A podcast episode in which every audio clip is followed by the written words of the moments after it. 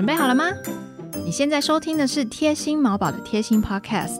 在这里我们不只要聊猫事，还有猫奴酸甜苦辣的人生哲学。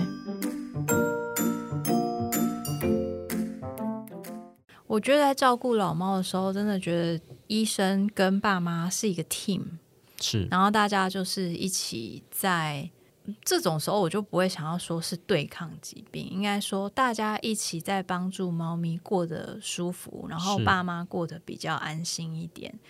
让自己有信心，知道要怎么样可以帮助猫咪不要那么痛苦。嗯，我觉得有个关键字叫适应。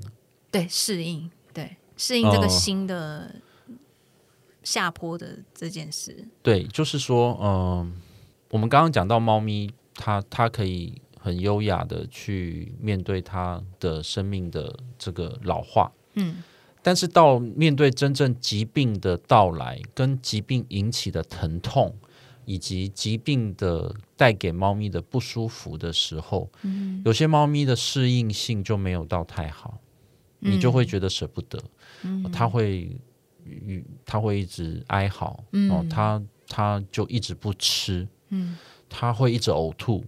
啊，有些猫咪是它也就这样子淡淡的就就越来越老，就嗯每只猫咪的表现又都不一样，就像人一样，对不对？我觉得我觉得有点像哎、嗯所以当我们家的猫咪是适应性，就是真的重大疾病发生了，然后它的适应，你觉得好像有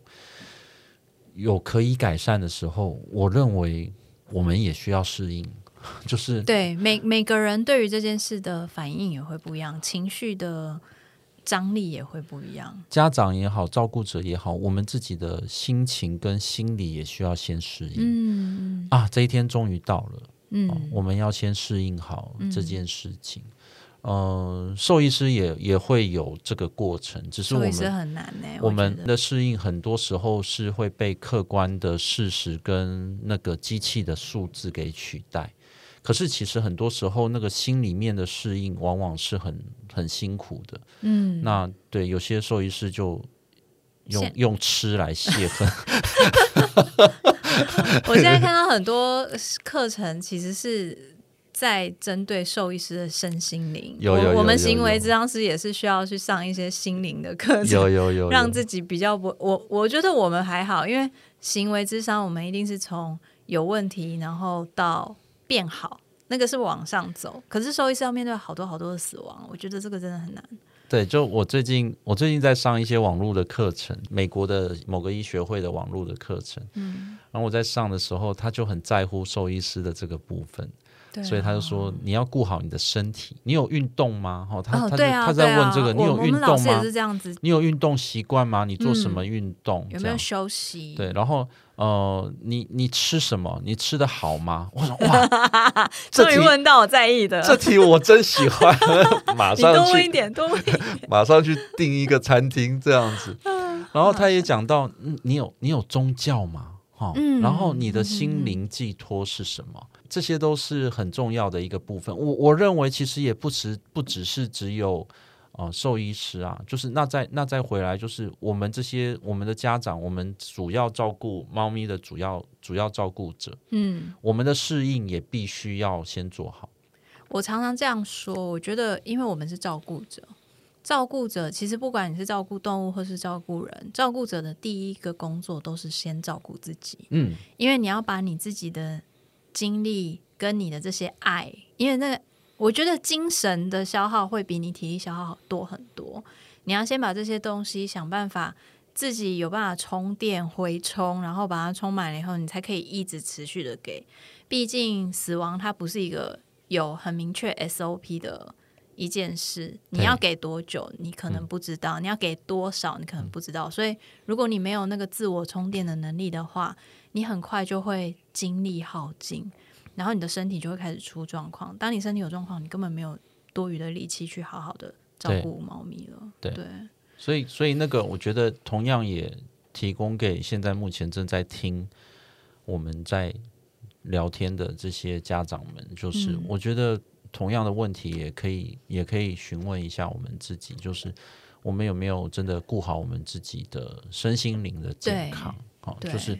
呃，不敢说规律的运动，可是至少我们身体是有要在动的状态对，或我觉得规律的运动仍然还是一个很重要的很重要，对。对，然后嗯、吃的好不好，睡得好不好这件事，我可以跟大家分享，当姐姐娜娜在后期三个月瘫痪的时候，我跟爸爸做的一件事，就是我们把教练请到家里，因为他啊二十四小时看护，我们没有办法离开。但是我觉得我们很需要有刚刚金医师讲的规律的生活，你才不会崩溃，不然你真的那个身心灵是很折磨的。所以我们就把教练请到家里，我们两个一个礼拜会有一到两天的时间是一起运动。那他就在旁边的那个小小那个围栏里面看着我们运动，还蛮可爱的。我觉得那是一个还不错的家庭时光。然后你现在回想起来，你会觉得。也是一个回忆。对，我觉得是一个很美好的回忆。虽然它跟死亡有关系，可是我觉得就是相对来说对啦，对，我我们可以让一个呃看起来是一个负面的事情，把它尽量做到正面的嗯表现。嗯嗯嗯，那我觉得这些都是一个我们我们很需要很需要注意的部分，因为我嗯常常看到很多家庭其实都就是就英文来讲就叫做 fatigue 嘛，或者是叫 burnout，对。就是就是已经耗竭了。对，那我看了以后就是会很舍不得啊，嗯，真的，那那个很舍不得是，我也没有办法介入在呃家庭的这个生活当中，嗯。但是但是通常我真的会好好的把这些家长放在整间里面，就被我锁在里头三十分钟这样子，然后我就对他们精神喊话一下这样，嗯，然后我通常用的方式都是转移他们的焦点啦，稍微放松一下，对啊，哎不，要这么 focus 我。我有有一对有一对夫妻，妈妈已经退休了，嗯，爸爸就是就是时不时的那个无聊的时候再去开一下计程车这样子，嗯，然后家里的动物年纪很大了，然后两个长辈在照顾起来也是很辛苦，嗯这样，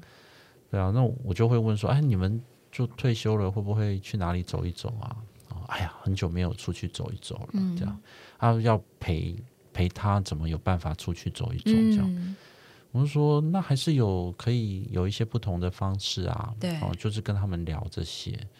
然后过一阵子再回来以后，就发现说，哎，他们出去走一走以后，感觉就好很多，嗯，或是一起去吃一个饭以后就好很多。它是一个 reset 的，我觉得是，可是就像我们刚刚提到的，当我们处在疾病的过程当中，我们很难想到，原来我原本以为我最需要的是好好的 focus 在疾病这件事情。嗯，我好好的陪我的猫咪度过这段时间，我带它去看医生，我在家里给它打皮下，我给它吃药，我给它做什么。嗯但是其实我们有另外一 part 是很重要的是，我自己有没有做到对我自己的治疗。对，用用治疗来形容，就是我有没有吃好、喝好、睡好，我有没有把我的身体顾好，我有没有把我的情绪好好的宣泄，好好的消化，或者是找找一些朋友来讲一下我的压力是对什么。啊，对，那我觉得有一些兽医师是有办法做到这些。我正想要说这个，因为我觉得这个 team mate 就是，嗯如果兽医也是这个角色的话，你就可以跟兽医讲这些事情。对，你就对对啊，然后医生就会，因为他最了解嘛，所以他会很理解这些事情，你们就会有一种互相学，也没有互相哦，都是我们我们会对着医生宣对泄。可是我觉得那个 那个，我认为在当然有有一些是个人私人的部分，可是有嗯一些是属于疾病所实际带给我们的压力跟生活上的改变。是，我认为这些事情还是可以跟兽医师讲。对啊，我最近也常常碰到这样的状况，嗯然后当当我多花个五分钟、十分钟聊完以后，我觉得都都可以得到很好的改善。嗯嗯，所以有些事情可能是他已经超越疾病、超越医学了，它是一个情绪，一个嗯。我觉得是一种革命情感，跟医生的革命情感，嗯哼嗯这种医病关系我，我非常的珍惜，我非常喜欢。现在现在越来越多都比较注重，或者是比较看重的是整体，对，也就是它它是一个不是只有医疗这一块的项目而已，嗯哼，而是它我要说跨领域嘛，就说它有很多不同的主题需要去顾。嗯嗯，就是我们可以同时间要注意到很多很多的部分。对是一个平衡点。我我最近在在思考另外一个部分是，是不是应该要在旁边开一间这个那个陆家心理智商 辅导智商，然后找一些社工师在旁边，然后然后诶好像不错，然后家人真的有一些这个心心理心情上的需要或什么，嗯，对，就真的去隔壁沙发那边坐一下，找一个这个辅导智商师聊一聊这样子，对，那嗯。因为我我觉得我我不知道这个心理辅导智商有没有特别针对宠物这一块有去做研究啦，就说、嗯。这这我完我完全不是专业，就说我相信人的辅导智商这边应该有很多主题嘛，好就对说婚姻的啦，然后这个亲子的啦，嗯哈、就嗯或者是事业的，反正有很多嘛，哈。嗯，那我不知道有没有一块是这个，可是我觉得这一块也同样的有需求。最近有一个智商所，他们有专门开面对老猫老狗宠物离世的这个，它叫离世准备，我有看到，我觉得很不错，我觉得它是一个很很值得探讨的。我不知道大家会不会有这种感觉，就是但是在当我经历这些事的时候，我发现啊，同样的状况、同样的疾病、同样的程度，如果我有好好的处理我的情绪的时候，我看到的东西、感受到的强度，会跟我没有好好处理情绪看到的是完全不一样的。嗯对，那个好像戴了一个眼镜一样。所以我觉得，如果你真的好好的去照顾自己的时候，你其实你可以照顾猫咪的强度，你的你的那个更强大，很强大，更人 solid 类是非常非常我我认为是，就是它也是一个很棒的一个一个正向的那个强心针。嗯嗯。也就是说，我们现在讨论这个，我觉得有点，嗯，应该是说，我觉得目前台湾的兽医环境还没有太多看到这个部分。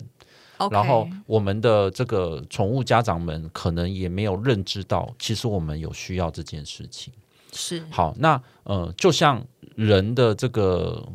心理辅导智商，嗯也是在最近这十几二十年来开始在台湾的话，我觉得也是慢慢越来越普及，跟我们觉得去呃找辅导智商，或者是进去找所谓的心理医师，并不是一件哦，我是不是？我是一个怪胎，或者是我怎么了，会被好像被人家贴标签。对，它就是一个某一个系统的生病嘛，好、嗯。就说我今天这个这个肾不好，我去看肾脏科，那我现在就是情绪不好，啊心情不好，我去看心心理科，也是一种健康，对不对？就是我去看这个心理科一样，所以同身心科一样，嗯。同样的，其实这一块我觉得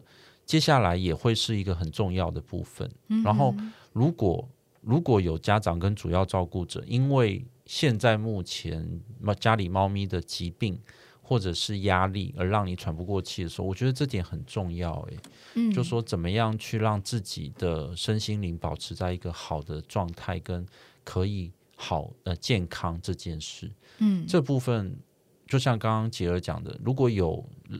这个适合的这个有在讨论这些事情的智商所，嗯那我觉得真的蛮不错的。嗯，对，我觉得家长也可以组那个支支持团体、啊，我们我们我们是不是又要去团购我们是不是要团购？团购什么？那个 那个辅导智商折扣嘛？我们去跟他哎谈一下辅导智。商可以团购哎，对啊，我们对啊，我们买买十个小时送一个小时这样。笑对，我们去跟他谈一下。很不错，我觉得这是一个很棒的 idea。我觉得要顾好。好自己啦。其实像贴心毛宝本，我们虽然是做行为智商，可是其实我做很多很多类似这种的疾病心理辅导，或者是，但是我我的角度，我不是因为我不是医生，所以我也不是就是对我们我们我们也不应该跨过